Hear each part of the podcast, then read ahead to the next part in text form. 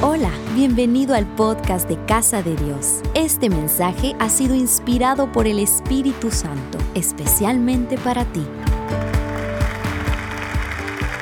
Estamos hablando acerca del reino de Dios y a, este mensaje el título que le he puesto es como una pregunta, Señor, ¿cómo se vive en tu reino?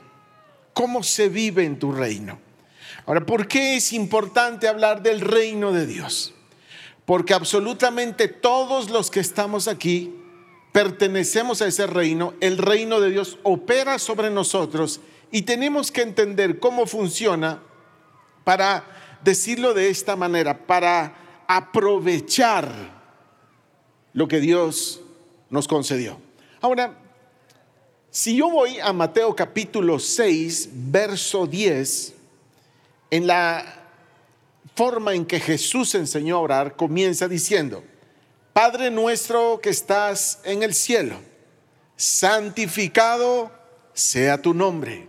Luego dice, venga a nosotros tu reino. ¿Qué tal si todos levantamos nuestras manos al cielo y decimos, Padre, venga a nosotros tu reino? Necesitamos pedir que el reino venga. Ahora, Recuérdese que cuando Jesús está enseñando a orar, lo primero que se pide es, venga a nosotros tu reino. Así comienza la oración, lo primero que se pide. Ahora, dentro de las últimas cosas que se menciona, dice allí, cuando ya va a finalizar la enseñanza acerca de la oración, dice, y no nos metas en tentación, mas líbranos del mal, porque tuyo es el reino, el poder y la gloria por todos los siglos. Amén en el reino de Dios opera el poder de Dios. El reino de Dios y dentro del reino de Dios está la operación del poder de Dios y ya lo vamos a descubrir más adelante. Ahora, lo primero que también quiero compartir el, el día de hoy es de que así como existe el reino de Dios, existe el reino de las tinieblas. Y todos los días, de día y de noche hay batalla entre el reino de Dios y el reino de las tinieblas. Y adivine quién está en medio de esa batalla. Sí, usted y yo. El reino de las tinieblas quiere traerse abajo a todos los hijos de Dios, quiere que se desanimen. El reino de las tinieblas quiere que pierdan la fe. El reino de las tinieblas quiere que se aparte y el corazón se enfríe. El reino de las tinieblas no quiere que alcances todo lo que está escrito. Pero el reino de Dios todos los días está viendo, luchando, peleando, trabajando, no descansan de día y de noche para que tu fe permanezca, para que no desmayes, para que se establezca el reino de Dios en tu casa, en tu familia, en tu trabajo, en tu empresa, en todo lo que hagas, para que se cumpla lo que está escrito, todo funcionando a tu favor. Hay ángeles alrededor tuyo también protegiéndote. Hay una pelea frontal contra el reino de las tinieblas y tú estás en medio. Ahora, ¿cuál es la parte que a ti te corresponde? Por eso le puse al mensaje, ¿cómo se vive en tu reino? Mateo 11, 12, primer verso que vamos a leer el día de hoy. Dice, desde los días de Juan el Bautista hasta ahora, en el reino de los cielos, el reino de los cielos sufre violencia y los violentos lo arrebatan. Hay violencia en el cielo, sí. Y es una batalla que no termina, pero tú estás en medio. El reino de los cielos pelea a tu favor. Las tinieblas te quieren derribar. Quieren llenar el corazón de los hijos de rebeldía, por ejemplo, las tinieblas. Quieren separar hogares. Quieren cautivar al hombre o a la mujer que sea infiel. Quieren hacer regresar a los hombres que hemos sido libres de algún vicio, que volvamos a recaer en eso. Insisten en que volvamos a mentir. Ahora es clave importante esta palabra que le quiero mencionar y por qué hablo de batalla, porque una de las cosas que tenemos que entender en el reino de los cielos y en el reino de las tinieblas es que no solo estamos en medio, sino nosotros necesitamos alinearnos al reino de Dios. Una vida alineada al reino de Dios es una vida que vive bajo la voluntad de Dios, apegado a la palabra, sabe lo que hay que hacer, sabe lo que no hay que volver a hacer, entiende cómo el reino de las tinieblas también opera. Yo le voy a hablar un poquito de eso. Pero hay batalla. Hay una batalla muy representativa en la Biblia, David y Goliat. ¿La conocen? No voy a entrar en el detalle. Pero les hago una pregunta a ustedes, mis queridos amigos que están hoy aquí presentes. Es, ¿qué pasaba si Goliat ganaba esa batalla? Alguien que me ayude a recordarlo. ¿Qué pasaba? Si Goliat ganaba la batalla, ¿qué sucedía? ¿Éramos? No, no éramos como que Hugo López hubiera estado ahí, no, sino el pueblo de Dios automáticamente pasaba a ser esclavo de los filisteos. David llevaba sobre sus hombros la responsabilidad de mantener libre a, todo un pueblo de Dios. Para poder lograrlo se necesitaba que David fuera no solo certero en derribar al gigante, se necesitaba que David fuera valiente. Diga conmigo por favor valentía. En el reino de los cielos se necesita gente valiente. Los valientes son los que saben pelear. Los valientes son los que saben que está a su favor.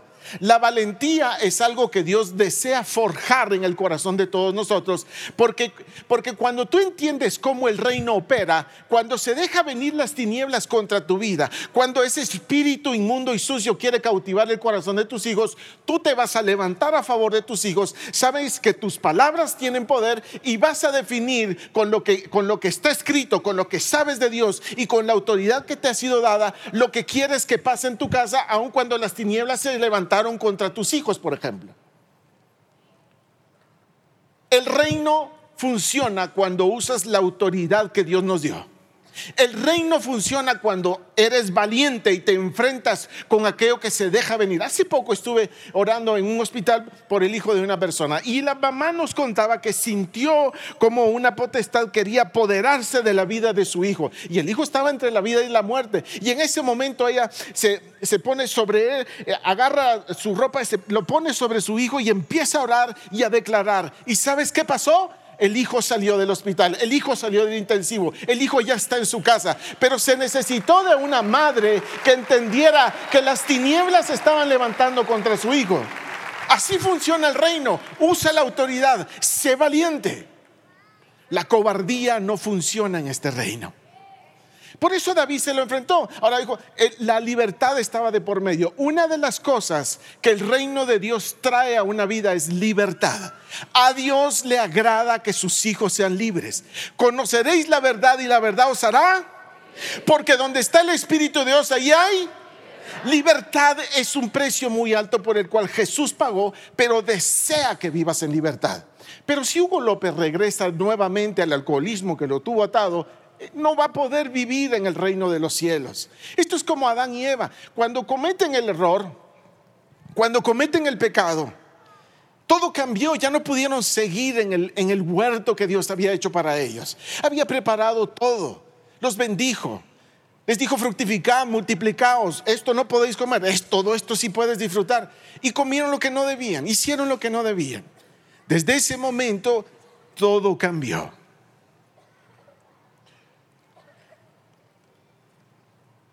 Yo digo esto, el huerto del Edén era el reino de Dios, perdónme la, expresión, pero para que lo entendamos, es el reino de Dios funcionando en la vida de dos seres humanos a tope. Todo el reino para ellos. Pero en ese espacio aparece el enemigo de nuestras vidas, cautiva a estos dos seres humanos y la historia cambió. A todos ustedes les hablo esto. Por favor, llévese este pensamiento.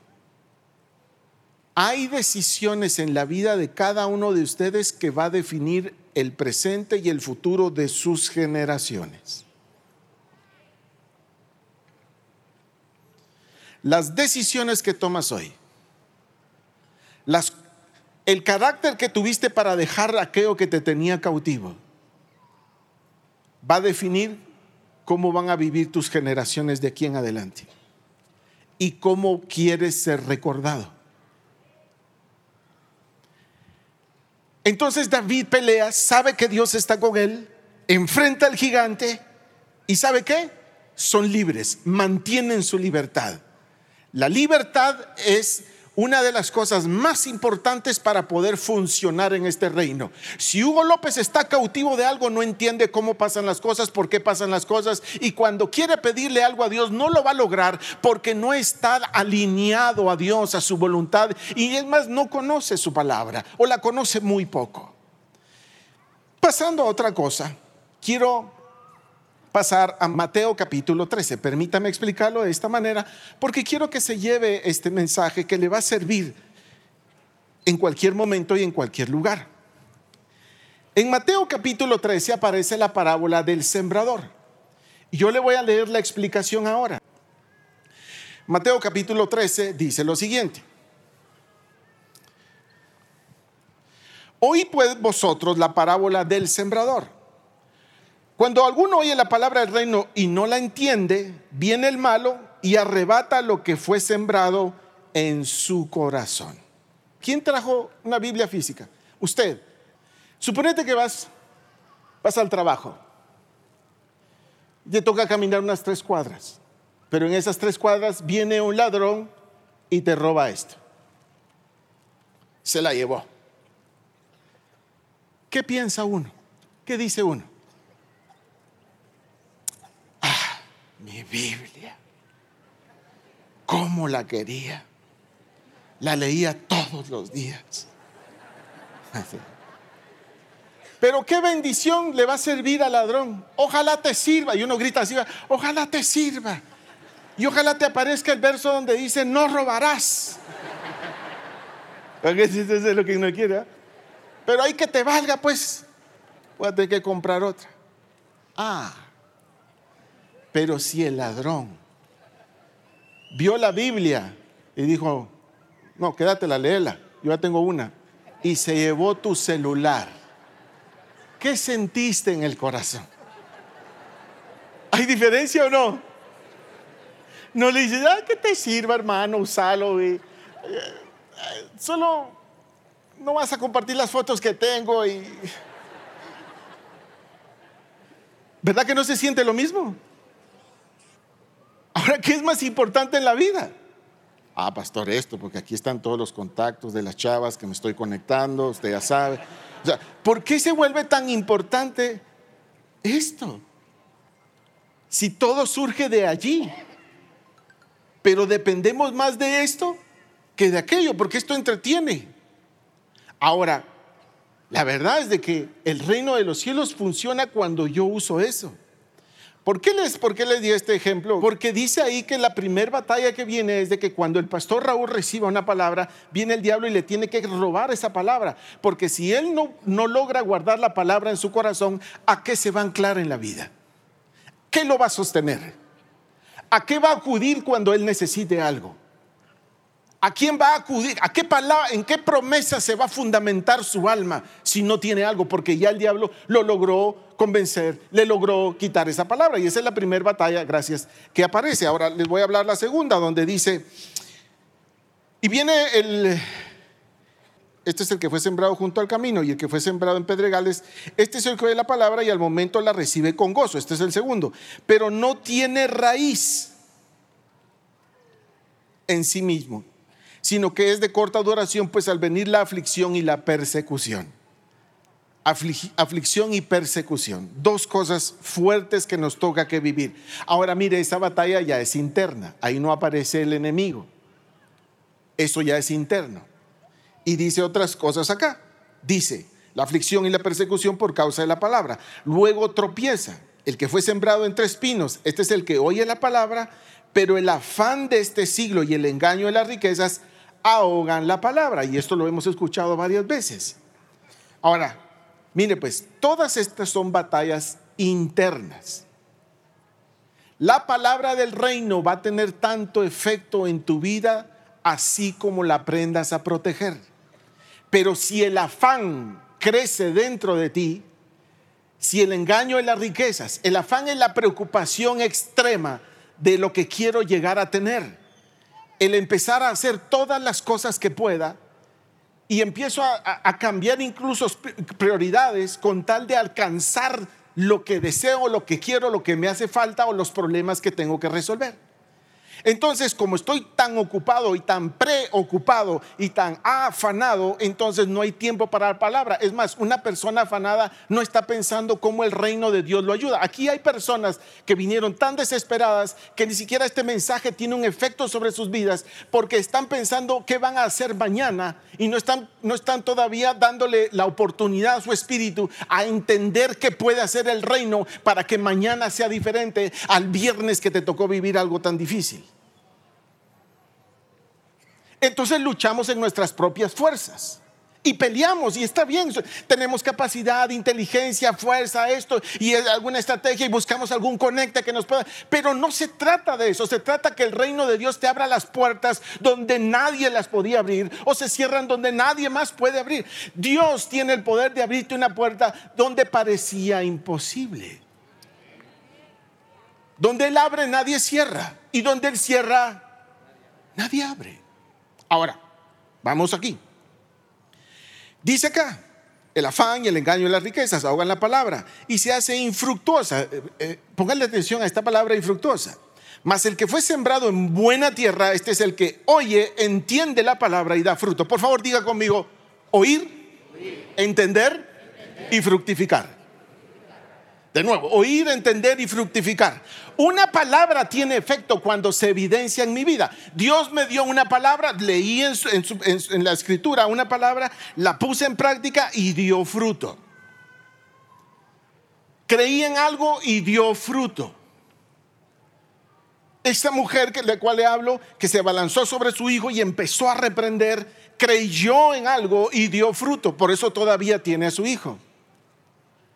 Bueno, para avanzar, el fruto. Pensemos un poco en el fruto. Una de las diferencias entre el trigo y la cizaña, que es lo que sigue después de, esta de estos versos que le estoy leyendo, que viene esta explicación de cómo el reino funciona, dentro de las cosas que Jesús explica es de que salió un hombre a sembrar trigo, pero en la noche un enemigo vino y sembró cizaña. El trigo y la cizaña son muy parecidas, muy iguales. Se parecen mucho. Si pusiéramos, por ejemplo, a Brad Pitt aquí a la, par mía, así de iguales. Solo que él sin barba porque no le sale. Ah, algo tenía que tener difícil. Pero entonces, mire, lo que le quiero decir es que son muy iguales. Usted pone una espiga a la par de la otra y no, es muy difícil diferenciar. ¿Cuál es, la, ¿Cuál es de las pocas diferencias? El fruto. Lo que se lleva dentro, lo que produjo. Hay otra diferencia. El trigo le cuesta, el trigo crece en, los climas más difíciles. La cizaña no, la cizaña necesita las mejores condiciones para crecer. Entonces yo me, yo me puse a pensar esto. Hay momentos donde uno se pone con cosas donde uno dice, Señor, pero es que tú no haces, y está pidiendo lo mejor para poder florecer. Y no siempre es así. Para dar fruto no necesariamente se necesita las mejores condiciones, se necesita que el reino lo hagas funcionar tú. Me voy del otro lado mejor. Les voy a explicar por qué. A ver, Jesús. Viene el diablo y lo va, lo quiere convencer y le habla. Es el mismo episodio que vivió Adán y Eva, pero con otras palabras le viene a decir, eh, todas las propuestas, no voy a entrar en ese detalle para hacerlo tan largo, le propone, convierte esas piedras en pan, lánzate de aquí, todo este reino te daré si me sirves y me adoras. ¿Y qué fue lo que Jesús respondió? ¿De qué lado se sabe más la Biblia? ¿Qué fue lo que Jesús respondió? ¿Cómo dijo? Dígamelo un poco más fuerte. Digan conmigo, por favor, escrito está. Así se le habla al diablo. Ahora, ¿de dónde sale ese escrito está? De la, de la palabra de Dios. Así es como se le habla. Y a la tercera vez que Jesús le dice escrito está, dice que el diablo lo dejó. ¿Qué pasó después de que el diablo dejó a Jesús? Diga conmigo, ángeles le servían. Ese es el reino de los cielos viniendo a Jesús para sostenerlo. ¿Qué te quiero decir hoy? ¿Cómo funciona este reino? Hay ángeles a tu servicio. Ay, pastor, pero usted lo dice para emocionar. No, porque eso le pasó a Jesús. Después de usar la palabra del reino, el reino se manifestó. Usa la palabra del reino y el reino va a empezar a actuar sobre tu vida. Porque el reino está, está eh, ¿cómo le explico? Está amarrado, está conectado a la palabra que usted lleva allí. Por eso el diablo la tiene que quitar. Por eso si, yo le, si, viene el diablo y le quita la palabra a Ángel, Ángel no tiene la palabra del reino, no funciona en el reino. Y cuando quiere que el reino haga algo por él, no lo va a lograr porque no tiene la palabra que se necesita que nazca desde adentro, me expliqué. Bueno, entonces, esa es la diferencia entre la cizaña y el trigo. Ahora, por favor, esto quiero dejárselo a usted hoy. ¿Qué pasa cuando el reino de Dios llega a una casa? ¿Qué puede pasar? Piénselo, analícelo. Si el reino de los cielos llega a mi casa, ¿qué pasaría? Oh, sí, vea a su suegra en una dimensión diferente.